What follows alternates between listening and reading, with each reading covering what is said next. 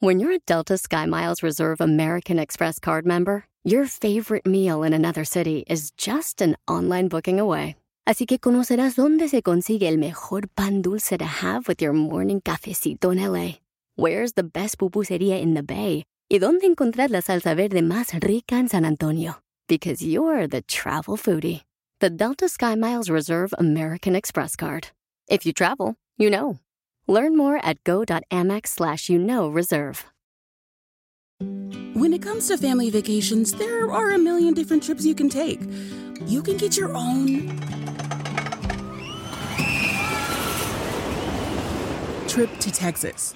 Or if you prefer a vacation from your family, you can always get your own leave the kids with grandma trip to Texas. So go to traveltexas.com slash get your own for the only trip to Texas that matters. Yours.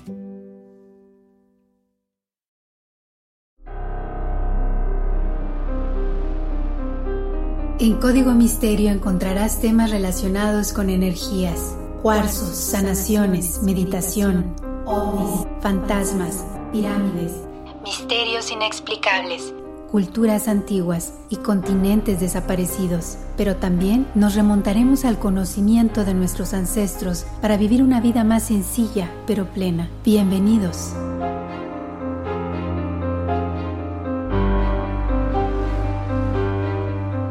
¿Qué tal? ¿Cómo están? Bienvenidos a un episodio más de Código Misterio. Les saluda Horacio Ontiveros y como cada semana ya estamos aquí con otro tema de investigación.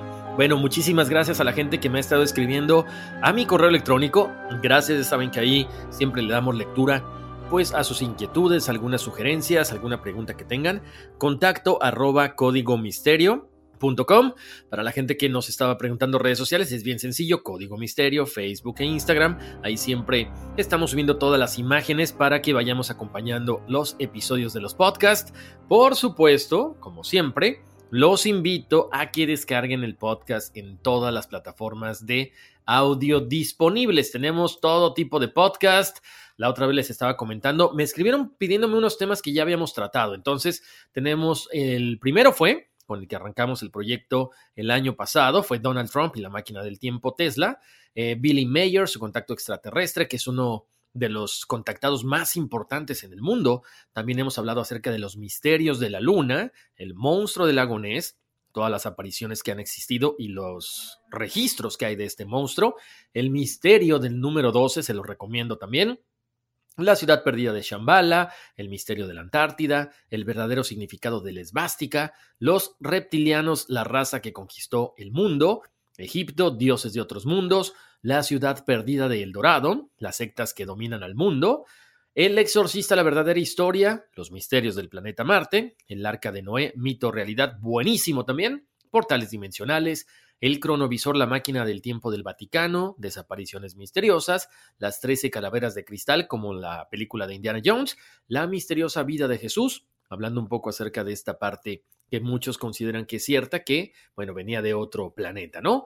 Los presidentes, el secreto ovni, el misterio de los vampiros, el misterio de los gigantes, ángeles o extraterrestres, abducciones increíbles, lugares misteriosos en Estados Unidos, las desapariciones de Granger Taylor y Jacobo Greenberg, que tiene que ver con eh, extraterrestres y proyectos secretos en Estados Unidos, el fenómeno poltergeist, el misterio de las líneas de Nazca, la teoría de la Tierra hueca, barcos fantasma, el misterio de las reliquias sagradas, el misterio de los libros malditos, lugares embrujados en China y el misterio de Mothman, que en ese episodio también hablamos de otros tres seres que se aparecen cuando hay desgracias. Así que tenemos de todo un poco, estaremos también ahí tocando temas ya de energías que nos están pidiendo, meditación, entonces mil gracias a toda la gente que bueno, tiene la fascinación, tiene el gusto por estos temas, al igual que un servidor.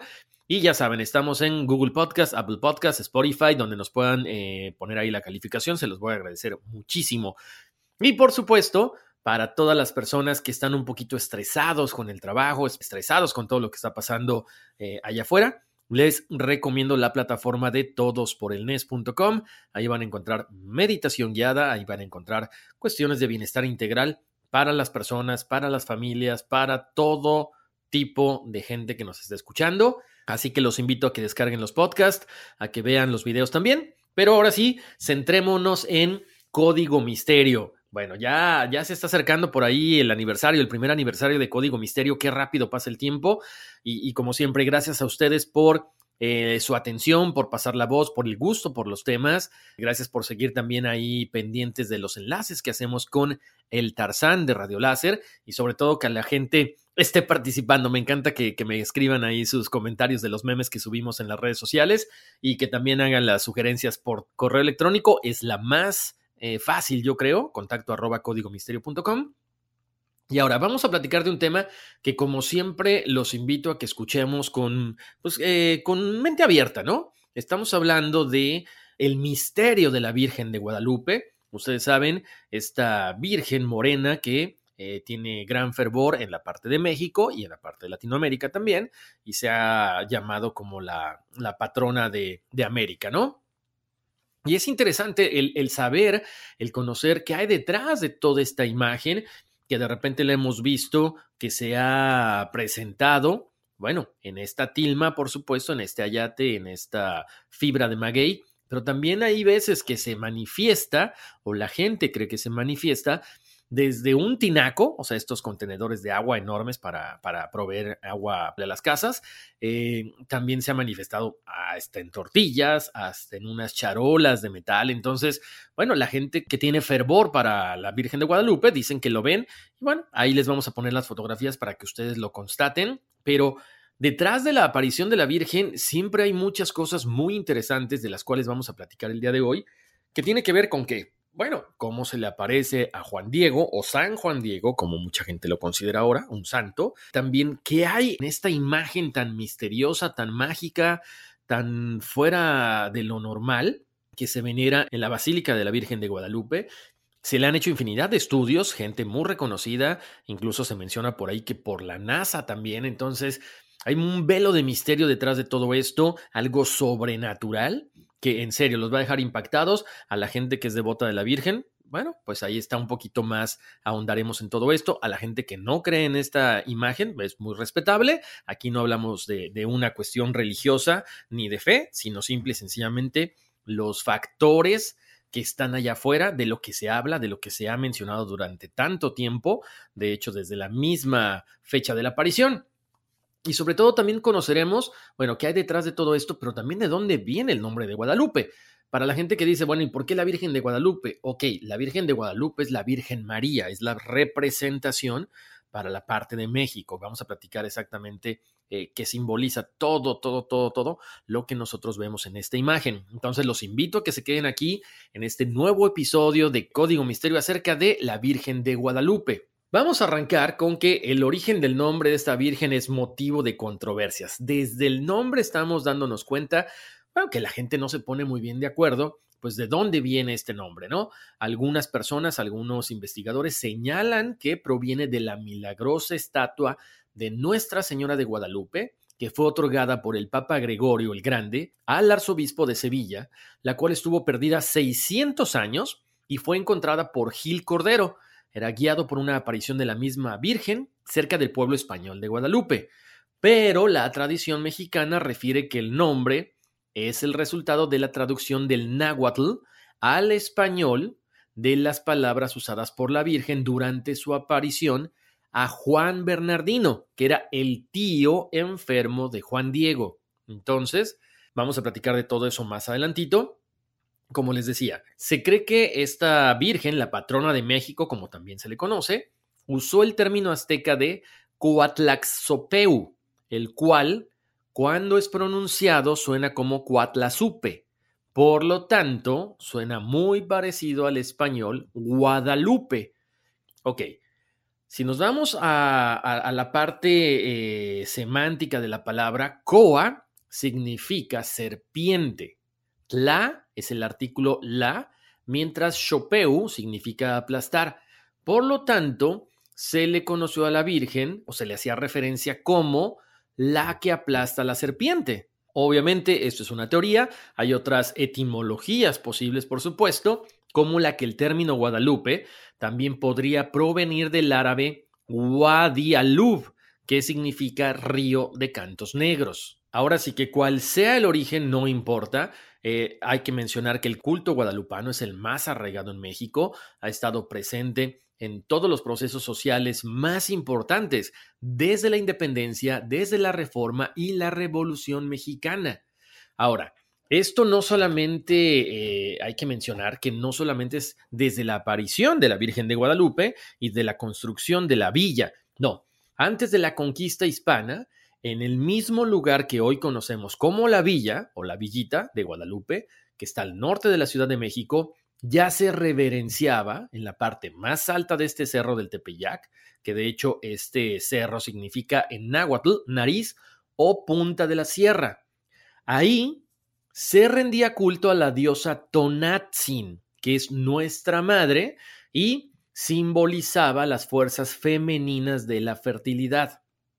A esta diosa Tonatzin se le adoraba en un santuario del cual no se tiene certeza cómo era, porque obviamente fue destruido por los españoles.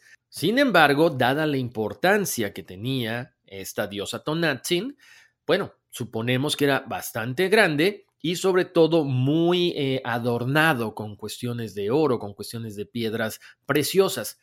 Les cuento algo, el Códice Teonatzin, que es un manuscrito pictográfico que data del siglo XVIII, que pertenecía a Lorenzo Boturini, nos da información acerca de esto, específicamente de la capilla, que en la parte superior se podían ver la representación de dos diosas, Chalchihuetlicue y Tonatzin, a las que ahí se adoraba. Fray Bernardino de Sagún en su obra Historia General de las Cosas de Nueva España nos informa que había un monte que se llamaba Tepeac, que los españoles llamaron Tepeaquilla, donde había un templo dedicado a Tonatzin y al cual acudía gente de lugares lejanos a reverenciarla. Básicamente lo que seguimos viendo actualmente en la villa de Guadalupe. Hay gente que va de México, de todo el mundo, específicamente también el día 12 de diciembre, que es el Día de la Virgen.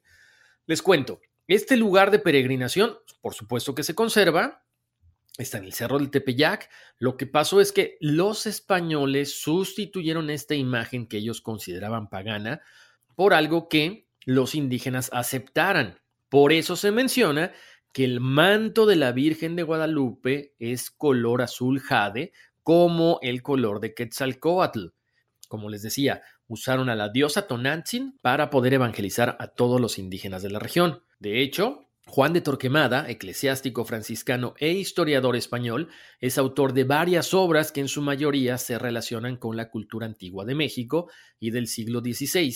Entre ellas se encuentra la monarquía indiana, en la que el historiador da testimonio de que Tonantzin era una diosa grande en belleza, además de caracterizarse por usar falda y un huipil blanco.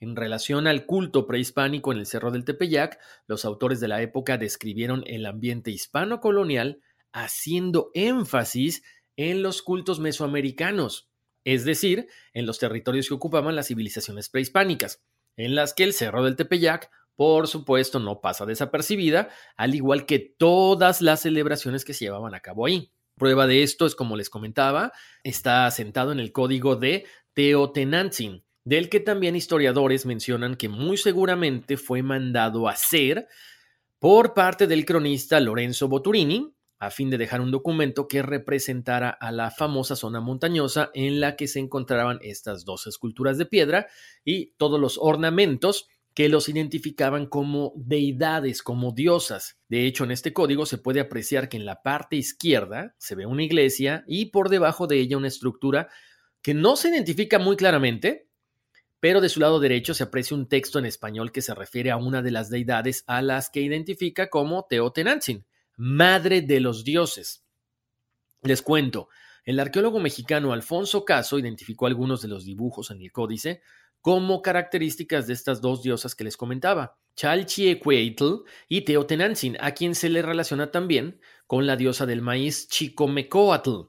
Con esto queda registro de que antes de la conquista ya existía este lugar en el que se veneraba una diosa y que recuerden, hoy es ocupado por el recinto dedicado a la Virgen de Guadalupe. Importante mencionar que en aquella época también había otras diosas a las cuales se les consideraba la representación de la fertilidad, como lo era Coatlicue, con su falda de serpientes, madre de los dioses del panteón azteca, Cihuacóatl, mujer serpiente y diosa de la tierra, y Tonantzin, la favorita por sobre todas las diosas. Ahora, no se sabe exactamente en qué templo se les adoraba cada una de ellas, sin embargo, sí se sabe que las ofrendas que le dedicaban eran abundantes y de ello dio fe Fray Bernardino de Sagún en su obra Historia General de las Cosas de la Nueva España que les mencioné hace ratito. En esta obra, bueno, se menciona el Cerro del Tepeyac y todas las fiestas a estas diosas que se hacían. Otra de las cosas importantes que quiero mencionar es que Juan de Torquemada aseguraba que la diosa Tonantzin se le aparecía a los indígenas en forma de una joven vestida de blanco que les hacía saber secretos, les revelaba información. Con el paso del tiempo, en 1528, cuando los evangelizadores construyeron una ermita en ese lugar, a fin de retomar las bases ideológicas, digamos que sepultan a la diosa Tonantzin y en su lugar colocan a la Virgen de Guadalupe. A raíz de este momento, la escultura que se encontraba en la zona montañosa fue sustituida por una pintura de la que el mismo historiador Miguel León Portilla sostenía que hay una relación entre la Virgen de Guadalupe y Tonantzin que los evangelizadores usaron para empoderar la conquista del territorio en lo que ellos denominaron como Nueva España. ¿Sí? ¿Me van siguiendo? Bueno, ahora vamos a platicar quién era este personaje al cual se le aparece la Virgen de Guadalupe. ¿Quién era el famoso Juan Diego o San Juan Diego Cuautlatoatzin? La leyenda de la Virgen de Guadalupe cuenta que tras la conquista de México, por supuesto a manos de Hernán Cortés, entre los años 1519 y 1521, aparecieron las primeras familias indígenas cristianas en los alrededores de Tenochtitlán. Uno de estos linajes ya cristianizados fue el de Juan Diego, que vivía con su mujer y con su tío Juan Bernardino en Tulpetac. El nombre nativo de Juan Diego era Cuautlatohuac, el que habla como águila, y su oficio era precisamente la manufactura de petates que vendía en Tlatelolco. Vamos a platicar acerca de el famoso escrito de Nicarmo Pohua. El autor de dicho relato, para empezar, cuyo original no se ha encontrado hasta el momento, solamente se han encontrado copias, era Antonio Valeriano, un indígena de gran prestigio, con mucha cultura, que debió de poner por escrito las apariciones de la Virgen más o menos entre los años 1545, 1550 aproximadamente. Se dice que este autor fue pariente de Juan Diego, no se sabe exactamente, pero muchos investigadores creen que Juan Diego le narró de propia voz toda la información al protagonista, todas las apariciones. Según los historiadores, Valeriano tenía 11 años cuando se producen las apariciones y 28 años cuando fallece Juan Diego. Una cuestión que les mencioné ahorita es que era una persona muy culta, este autor de dicho relato. Aunque él hablaba náhuatl, él había aprendido castellano y latín, por lo tanto tenía un gran renombre entre los españoles porque era una persona muy, culta. Su fama fue tal en aquellos primeros tiempos de la conquista española que el propio historiador Fray Bernardino de Sagún lo incluye en su equipo de colaboradores para la redacción de su obra Historia General de las Cosas de la Nueva España. Se comenta que tuvieron que pasar algunos años para que este libro Nicarmo Pojúa fuera traducido al castellano, pero lo que sí es cierto es que, bueno, nos narra básicamente todo lo que sucede alrededor de las apariciones. Ahora sí, vamos a entrar de lleno con las apariciones. Cuenta la leyenda que cuando Juan Diego tenía 53 años, el 9 de diciembre de 1531, mientras él se dirigía a pie a Tlatelolco, en un lugar denominado Tepeyac, lo que era antes la Ciudad de México, vivió la primera aparición de la Virgen. La Virgen María se le mostró en una posición de oración y le dijo que le pidiese al obispo de la diócesis de la Ciudad de México, Juan de Zumárraga, que le construyesen un templo como demostración de amor y compasión que sentía ella por los hombres. Ese mismo sábado, Juan Diego llega a contarle al obispo lo que sucedió, el religioso no lo cree y Juan Diego regresa para decírselo a la Virgen, la cual le vuelve a insistir que le dé el mensaje al fray. Al día siguiente, el domingo 10 de diciembre, Juan Diego vuelve a encontrar a este fraile quien lo examina en la doctrina cristiana y le pidió pruebas, pruebas que confirmaran el prodigio para él poder empezar a hacer este templo.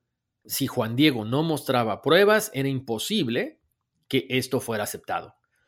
Para el lunes 11, Juan Diego estaba a punto de irse a ver a la Virgen y contarle que el obispo no le había creído, que necesitaba pruebas, cuando se da cuenta de que su tío Juan Bernardino está enfermo de gravedad por cuestión de la peste. En ese momento, Juan Diego decide no ver a la Virgen y agarrar un camino diferente para poder ir a, buscar a un sacerdote para que le dé los santos óleos. Pero ¿qué pasa? Al pasar muy cercano al Tepeyac, se le vuelve a aparecer la Virgen, la cual consuela a Juan Diego y le promete que su tío se va a recuperar, pero a cambio de esto, tiene que subir hasta la cima del Tepeyac para recoger unas rosas y traérselas. Lo más curioso del caso es que se menciona que era una fría mañana. Normalmente este lugar es muy árido, pero misteriosamente o milagrosamente Juan Diego encuentra en la parte de arriba de la colina unas rosas hermosas como nunca las había visto. Una vez que recoge las rosas, las coloca, eh, digamos que sobre su, su tilma, se las lleva hasta la Virgen y la Virgen le dice que se las presente al obispo. Mientras Juan Diego regresaba a la Ciudad de México para ver de nuevo al obispo, la Virgen se le aparece al tío Juan Bernardino y Lozana. A Lozana le cura toda enfermedad y una vez más, y Juan Diego llega hasta la iglesia donde está el obispo. En ese momento, abre su manta, Juan Diego deja caer las flores en el suelo, porque era la prueba que estaban solicitando precisamente para la construcción del templo, y es cuando ven en su tilma la imagen de la Virgen de Guadalupe. En ese momento, Fray Juan de Zumárraga cree lo que estaba diciendo Juan Diego y al poco tiempo se comienza la construcción del primer templo dedicado a la Virgen de Guadalupe, precisamente lo que hoy se le conoce como la villa. Como les decía, estas apariciones están sustentadas, están escritas en este libro Nicarmo Pojúa, con todo esto que hemos hablado, ¿qué hay de misterio o qué hay de fascinante detrás de la figura de la Virgen de Guadalupe? Bueno, para empezar, el ayate, que era usado por los indios en esos momentos para acarrear cosas, no era una tilma como se cree. El ayate es algo mucho más eh, burdo, mucho menos trabajado, porque la usan para cargar cosas. Entonces, no tenía caso que fuera un tejido fino, de que fuera un tejido eh, que se pudiera dañar con el tiempo o con el, eh, o con el frotar de las cosas que traían cargando. Por lo tanto, se sabe que es un ayate. La tilma era normalmente un tejido de algodón mucho más fino y por supuesto mucho más delicado para tratar. Entonces, por eso se comenta que sí es un ayate. Ahora, ¿hay magia detrás de todo esto? Por supuesto que sí hay cosas inexplicables, por eso es el misterio de la Virgen de Guadalupe. Hay un significado, por parte de la imagen, pero también han sucedido cosas inauditas que ahorita vamos a poder platicar. ¿Qué significa exactamente el cabello de la imagen de la Virgen de Guadalupe? Bueno, si vemos la imagen, eh, la Virgen lleva el cabello suelto, que entre los aztecas es señal de virginidad, por lo tanto nos da a entender que es virgen, pero madre a la vez. El rostro es de color moreno, ovalado, y está en profunda actitud de oración. Tiene un semblante dulce, amable, que mencionan los expertos, que refleja amor y ternura, pero también gran fortaleza para esta raza. Las manos están juntas en señal de recogimiento y de profunda oración. La derecha es más blanca, más estilizada. Lo que podría significar es que la izquierda es morena, más llenita, entonces es la unión de las dos razas. El embarazo, para muchos expertos, dicen que se le ve la forma aumentada del abdomen porque hay una pequeña prominencia vertical que corresponde a un embarazo casi en su última etapa. Chequen la fotografía o chequen la ilustración que estoy poniendo en código misterio para que ustedes lo constaten. Yo les estoy compartiendo lo que significa esto. Si ustedes dicen que no, es la decisión de ustedes. Aquí no hay respuestas buenas o malas. Edad. Normalmente se dice que representa a una joven aproximadamente de 18 a 20 años. La estatura de la Virgen en el ayate es de un metro con 46 centímetros. Ahora, tiene un cinto, un cinturón, que eh, básicamente sirve para marcar el embarazo también de la Virgen, para que nos demos cuenta de que sí está en estado. Se localiza por arriba del vientre, cae en dos extremos trapezoidales que en el mundo náhuatl representaban el fin de un ciclo y el nacimiento de una nueva era. En la imagen simboliza que con Jesucristo se inicia una nueva etapa tanto para el viejo como para el nuevo mundo. Los rayos que vemos en la imagen de la Virgen de Guadalupe es que está rodeada por estos eh, rayos dorados que forman un halo luminoso, un tipo de aura, y el mensaje que transmite con esto es que ella es la madre de la luz, la madre del sol, del niño sol, del Dios verdadero. La luna. La Virgen de Guadalupe, si nos damos cuenta, está de pie en medio de la luna. Esto no es casualidad porque la palabra México en náhuatl son Metz-Sik-Ko, que significan en el centro de la luna o el ombligo de la luna. Y la luna también es el símbolo de la fecundidad, del nacimiento, de la vida y marca los hilos de la fertilidad femenina y terrestre. Ahora, encontramos una flor de cuatro pétalos, chequen la ilustración, o Nawi Oljin, que es el símbolo principal en la imagen de la Virgen. Este es el máximo símbolo náhuatl y representa la presencia de Dios, la plenitud, el centro del espacio y del tiempo. En la imagen vemos a la Virgen de Guadalupe como la Madre de Dios y marca el lugar donde se encuentra nuestro Señor Jesucristo en su vientre. También vemos un ángel que está a los pies de la Virgen de Guadalupe, con ademán de quien acaba de volar. Las alas son como de águila, son coloridas, los tonos son parecidos al pájaro mexicano Tzinitzcan que Juan Diego recordó, que le estaba anunciando la aparición de la Virgen de Guadalupe, y en sus manos sostiene el extremo izquierdo de la túnica de la Virgen y el derecho del manto. Bueno, si con esto se han quedado fascinados, todavía nos falta muchísimo. Les comento, para algunos investigadores, las estrellas del manto reproducen la posición exacta de las estrellas en el cielo en 1531. Se dice que en el manto de la Virgen está representado el cielo en el solsticio de invierno a las 10:40 exactamente del martes 12 de diciembre de 1531 en la Ciudad de México. Pero eso no es todo, hay todavía cosas muy interesantes alrededor de la imagen de la Virgen de Guadalupe. Pongan mucha atención porque Fernando Ojeda, que es un ferviente eh, seguidor de la Virgen de Guadalupe y además es un investigador, es especialista en matemáticas, en una ocasión comentó que el Instituto Superior de Estudios Guadalupanos le dieron la misión de estudiar la imagen aplicando la única ciencia que no se había aplicado antes en los estudios de esta imagen de la Virgen, las matemáticas. Hay que mencionar que todos los estudios que ya se le habían hecho anteriormente a la imagen de la Virgen de Guadalupe eran excelentes, eran fabulosos, eran asombrosos para muchos investigadores, porque se dieron cuenta de que las estrellas del manto son las constelaciones del cielo del momento de su impregnación, así como la posición de Júpiter esa mañana y la simetría de las flores del manto guadalupano representan proporcionalmente a los principales cerros y volcanes de la orografía de México. Si toda la imagen guarda la proporción áurea, entonces tiene simetría perfecta, por lo tanto tiene música. Eso comentó Fernando Ojeda, este investigador. Y comenta que entonces se fue al origen de las matemáticas, directamente a Pitágoras, que señalaba que donde hay simetría perfecta hay música.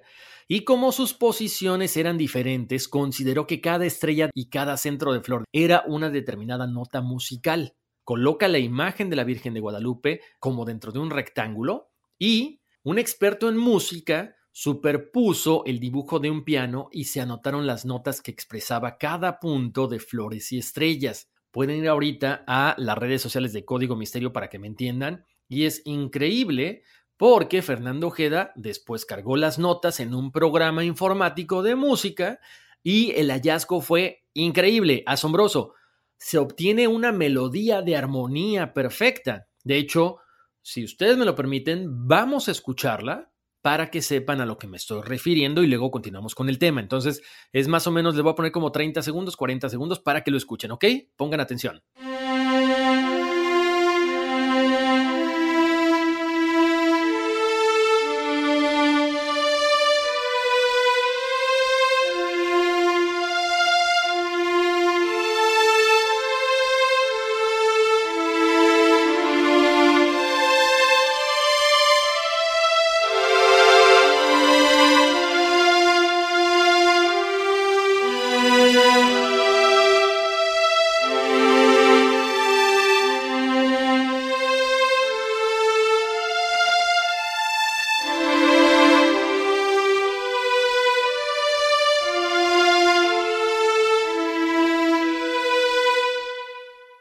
Ya estamos de regreso.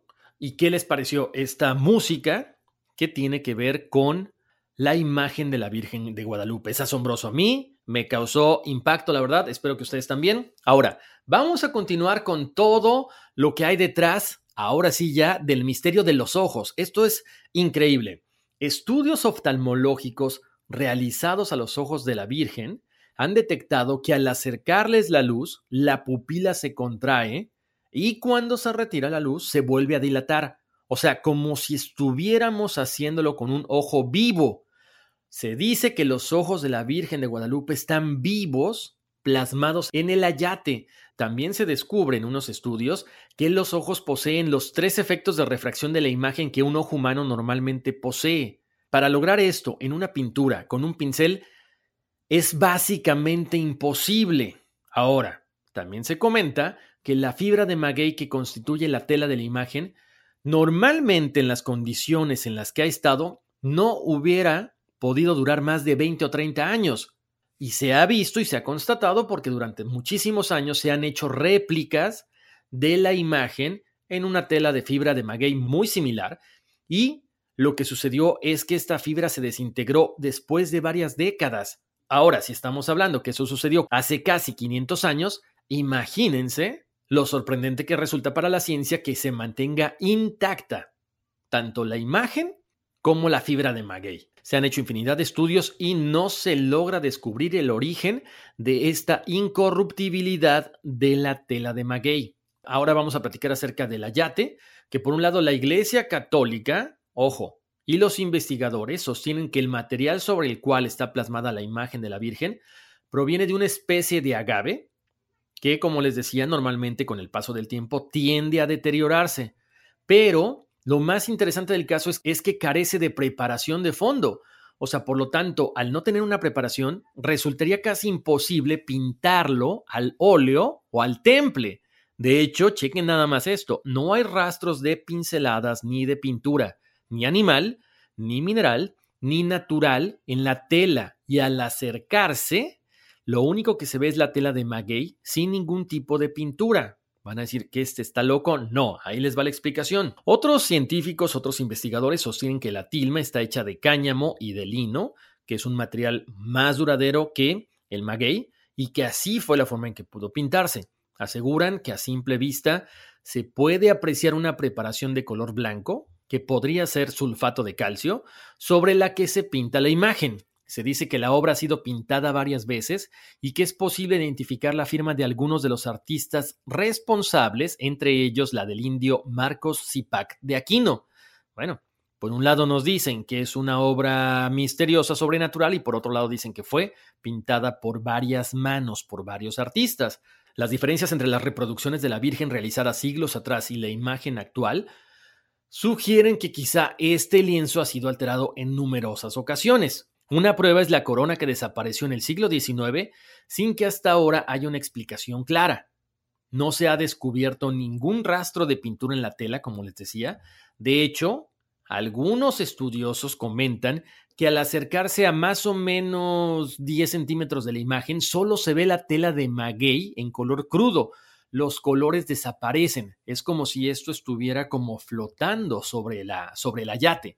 Estudios científicos de diversos tipos no logran descubrir el origen de la coloración que forma la imagen ni la forma en la que fue pintada. No se detectan rastros de pinceladas ni de otra técnica de pintura conocida. El doctor Philip S. Del equipo científico de la NASA, biofísico de la Universidad de Kansas, investigador, científico y técnico en pintura, junto con el profesor Jody Brandt Smith, Master of Arts, de la Universidad de Miami, catedrático de Filosofía de la Ciencia de la Universidad de Pensacola, afirmaron que el material que origina los colores no es ninguno de los elementos conocidos en la Tierra. En su libro La tilma de Juan Diego exponen el estudio realizado por ellos a nivel particular. Les cuento. ¿Cómo ha sobrevivido esta tilma a tantas cosas? Bueno, aparentemente por cuestiones milagrosas. En el año 1791, accidentalmente se vierte un poco de ácido muriático en el lado superior derecho de la tela. En un lapso de 30 días, sin que se le diera tratamiento, se reconstituyó milagrosamente el tejido dañado. Actualmente se puede ver una breve decoloración en ese lugar que sirve de testimonio de que esto sí ocurrió. Luego, el 14 de noviembre de 1921, Luciano Pérez, que era un anarquista español, deposita un arreglo floral al lado de la tilma de Juan Diego que contenía una bomba de alto poder. La explosión destruyó todo alrededor menos la tilma. La tilma permaneció en perfecto estado de conservación. De hecho, hay una cruz de metal muy pesada que se encontraba en las proximidades y fue totalmente doblada por la explosión y de hecho se guarda como testimonio en el templo. Chequen la, fotografía ahí en las redes de Código Misterio, en Facebook y en Instagram. Y además el cristal que protegía la tilma no se rompió, teniendo en cuenta que es algo milagroso porque en ese entonces no existían los cristales antibalas o blindados. Además de que la bomba alcanzó a destruir más o menos 150 metros a la redonda, o sea, destruyó parte de las bancas, destruyó parte de todo lo que había alrededor, e incluso el piso, el reclinatorio de mármol, o sea, muchas cosas. Por eso la gente no se explica por qué no se dañó nada la imagen de la Virgen. Les cuento que el doctor Enrique Grau, oftalmólogo de fama internacional, director de un hospital oftalmológico en México, afirmó, examiné los ojos con un oftalmoscopio de alta potencia y pude apreciar en los ojos de la Virgen profundidad como al estar viendo un ojo vivo. En estos ojos aparece el efecto Purkinje Samson, que es triplicar la imagen en la córnea y en las dos caras del cristalino. Este efecto fue estudiado por el doctor Purkinje de Breslau y Samson de París, y en oftalmología se conoce como el fenómeno Purkinje-Samson. Como les decía, este fenómeno es exclusivo de un ojo vivo, entonces, ¿cómo puede presentarse en una pintura? Eso también como les decía, fue observado en el ojo de la Virgen de Guadalupe por el doctor Rafael Torrija con la ayuda de otro oftalmoscopio. Y el doctor certifica con estas palabras, los ojos de la Virgen de Guadalupe dan la impresión de vitalidad.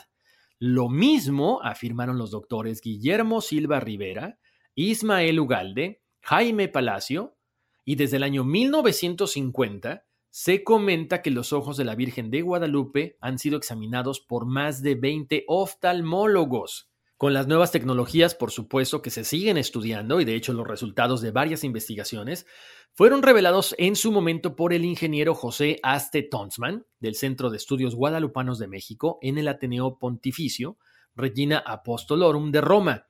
El doctor Aste, graduado en Ingeniería en Sistemas Ambientales por la Universidad de Cornell, ha estudiado durante más de 20 años la imagen impresa de la Virgen en el tejido que está hecho con fibras de maguey y le sorprende cómo se ha podido mantener intacta porque en su momento esta tela que como les comento no duran más de 20 o 30 años haya durado tanto tiempo, una en una pared húmeda, entre humo de miles de velas y además en su momento miles de personas acudían a ver la imagen de la Virgen de Guadalupe y la tocaban. Entonces fue manoseada por muchas personas y estas personas que traían, pues traían tierra, traían la grasa normal que cualquier persona tiene en las manos. Entonces imagínense todo lo que ha podido eh, aguantar precisamente la tilma. El doctor Aste, en su conferencia, insistió en que nos encontramos ante una imagen que no ha sido pintada por la mano del hombre, en el siglo XVIII, varios científicos realizaron algunas pruebas que mostraban que era imposible pintar una imagen así en un tejido con tal textura.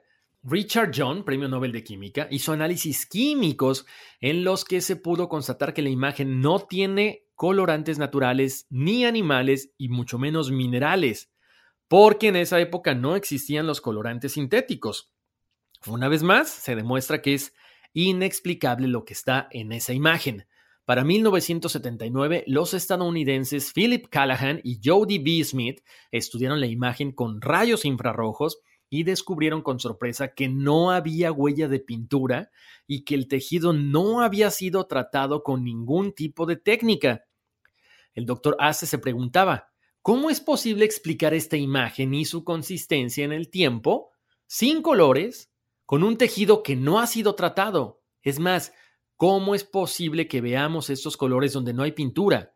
¿Cómo se mantienen los colores con tanta luminosidad, con tanta brillantez?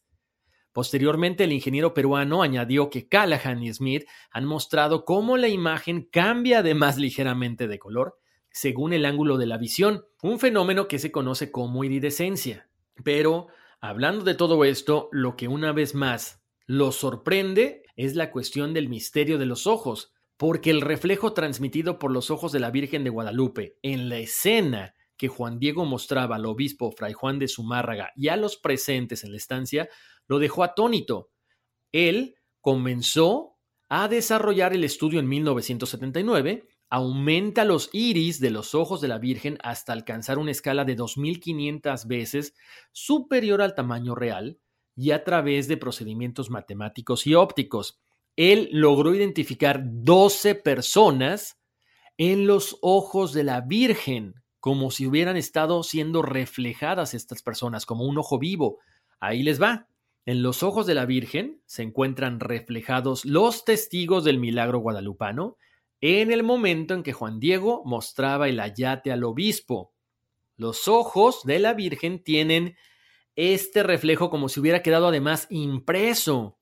Se ve un indio sentado que mira hacia lo alto, el perfil de un hombre anciano con la barba blanca y la cabeza con calvicie avanzada, como el retrato de Juan de Zumárraga realizado por Miguel Cabrera, para representar al milagro. Se ve un hombre más joven, que pudiera ser el intérprete Juan González. Se ve un indio de rasgos marcados, con barba y bigote, que abre su manto ante el obispo, obviamente es Juan Diego. Se ve una mujer de rostro oscuro, que quizá pudiera ser una sierva de raza negra que estaba al servicio del obispo. Se ve un hombre de rasgos españoles que mira pensativo acariciándose la barba con la mano. O sea, es increíble que todas estas imágenes estén plasmadas en lo que supuestamente es una pintura. El investigador peruano comenta que en los ojos de la Virgen hay un mensaje escondido reservado para estos tiempos, donde la tecnología ya es apta para descubrirlo, y dice que cuando este mensaje sea develado, algo muy importante va a suceder. De hecho, él comenta que quizá lo que estamos viendo en el ojo de la Virgen es un mensaje universal antirracista porque estamos viendo a varias etnias reflejadas al mismo tiempo. Entonces creo que quizá esto pudiera ser como un mensaje para las nuevas generaciones, ahora que se habla tanto de inclusión, de tantas razas, que estamos viviendo con muchísima migración para todas partes del mundo, entonces sería como la aceptación que en su momento se dio entre la raza indígena y la raza española. Ahora, importante también mencionar que se habla mucho de que la vestimenta y cómo está creada la Virgen de Guadalupe o cómo está pintada o dibujada, obvio, les decía que esto es anterior a la Nueva España y de hecho se menciona que es el claro ejemplo de la Virgen de Guadalupe que está en Extremadura, en España. Es una Virgen muy similar a la Virgen de Guadalupe de tez morena, que tiene un origen árabe y que además fue traída por Hernán Cortés. Incluso la leyenda o la historia cuentan que sería básicamente la misma Virgen. Es muy similar, chequen las imágenes ahí en Código Misterio en Facebook y en Instagram para que se den cuenta. Entonces, no cabe duda que detrás de la imagen de la Virgen de Guadalupe hay muchísimas cosas muy interesantes. Ojalá, ojalá que eh, con la tecnología que poseemos actualmente seamos capaces de entender este mensaje, porque si estamos viendo una imagen que no se sabe cómo fue creada, con un reflejo en los ojos como si fueran vivos y no se ha entendido, creo que es más que solamente el hecho insólito de que se diera esto, sino que se quedó ahí plasmado porque tiene que haber un mensaje para las nuevas generaciones, como bien mencionaba el, investigador peruano. Entonces, ¿qué es? No sé, pero me encantaría que ustedes que están escuchando el episodio ahorita me dijeran si tienen alguna idea. En lo personal, tuve la oportunidad de ir hace algunos años a la villa a ver a la Virgen de Guadalupe. Desgraciadamente ya no se puede acercar mucho uno precisamente por estos atentados de los cuales fue, fue objeto. Entonces se ve un poquito lejos, es una cuestión muy rápida porque hay una gran afluencia de peregrinos, pero bueno, la verdad que la energía que se siente ahí es algo muy bonito y que si ustedes que están en México no han ido, vale la pena. Si ustedes tienen pensado ir a la Ciudad de México, les recomiendo que vayan a visitar a la Villa de Guadalupe les va a gustar, yo creo.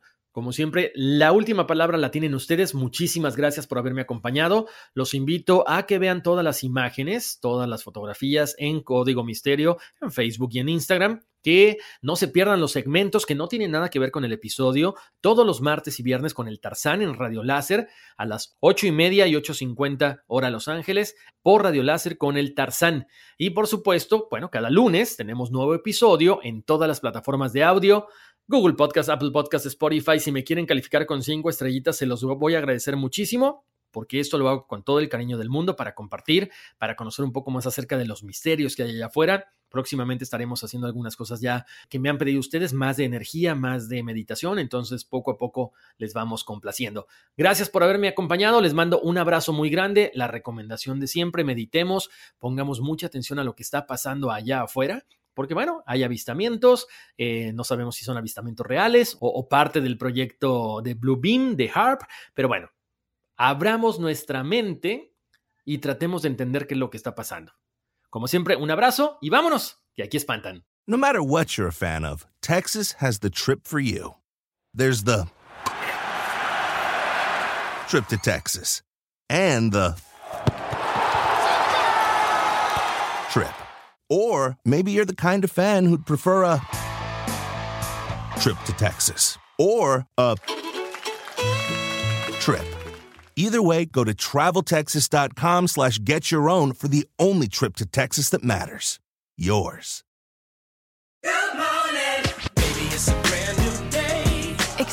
Experience a different tomorrow with Norwegian Cruise Line. Book today and get 50% off your cruise to Alaska, Europe, and beyond. Plus, everyone can enjoy their vacation with free unlimited open bar, free specialty dining, and more. Visit ncl.com, call your travel advisor, or 1 888 NCL Cruise. Offer ends soon. Norwegian Cruise Line. Ships registry the Bahamas and USA. Restrictions apply. The rest of my life gonna start today.